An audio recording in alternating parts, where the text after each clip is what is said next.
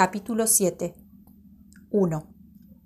Después de esto vi a cuatro ángeles que estaban de pie sobre los cuatro puntos cardinales de la tierra y que detenían los cuatro vientos de la tierra para que no soplase viento alguno sobre la tierra, ni sobre el mar, ni sobre ningún árbol. 2. Y vi que otro ángel, subiendo del oriente, tenía el sello de Dios vivo y llamó a gran voz a los cuatro ángeles, a quienes les fue dado hacer daño a la tierra y al mar. 3. Diciendo, No hagáis daño a la tierra, ni al mar, ni a los árboles, hasta que marquemos con un sello la frente de los siervos de nuestro Dios. 4. Oí el número de los sellados, ciento cuarenta y cuatro mil sellados de todas las tribus de los hijos de Israel. 5. Sellados de la tribu de Judá, doce mil. De la tribu de Rubén, doce mil. De la tribu de Gad, doce mil. 6. De la tribu de Aser, doce mil. De la tribu de Neftalí, doce mil. De la tribu de Manasés, doce mil. 7. De la tribu de Simeón, doce mil. De la tribu de Leví, doce mil. De la tribu de Isaacar, doce mil. Ocho. De la tribu de Zabulón, doce mil. De la tribu de José, doce mil. De la tribu de Benjamín, doce mil. Nueve.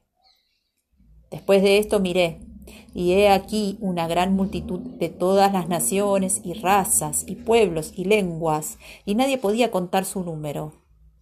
Están de pie delante del trono y en la presencia del Cordero, vestidos con vestiduras blancas y llevando palmas en sus manos. 10. Aclaman a gran voz diciendo, La salvación pertenece a nuestro Dios que está sentado sobre el trono y al Cordero 11.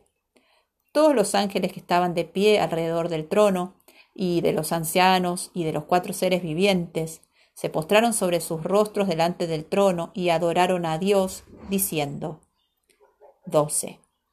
Amén. La bendición y la gloria y la sabiduría y la acción de gracias y la honra y el poder y la fortaleza sean a nuestro Dios por los siglos de los siglos. Amén. 13. Uno de los ancianos me preguntó, diciendo, Estos que están vestidos con vestiduras blancas, ¿quiénes son y de dónde han venido? 14. Y yo le dije, Señor mío, tú lo sabes. Y él me dijo, Estos son los que vienen de la gran tribulación, han lavado sus vestidos y los han emblanquecido en la sangre del Cordero. 15. Por esto están delante del trono de Dios y le rinden culto de día y de noche en su templo.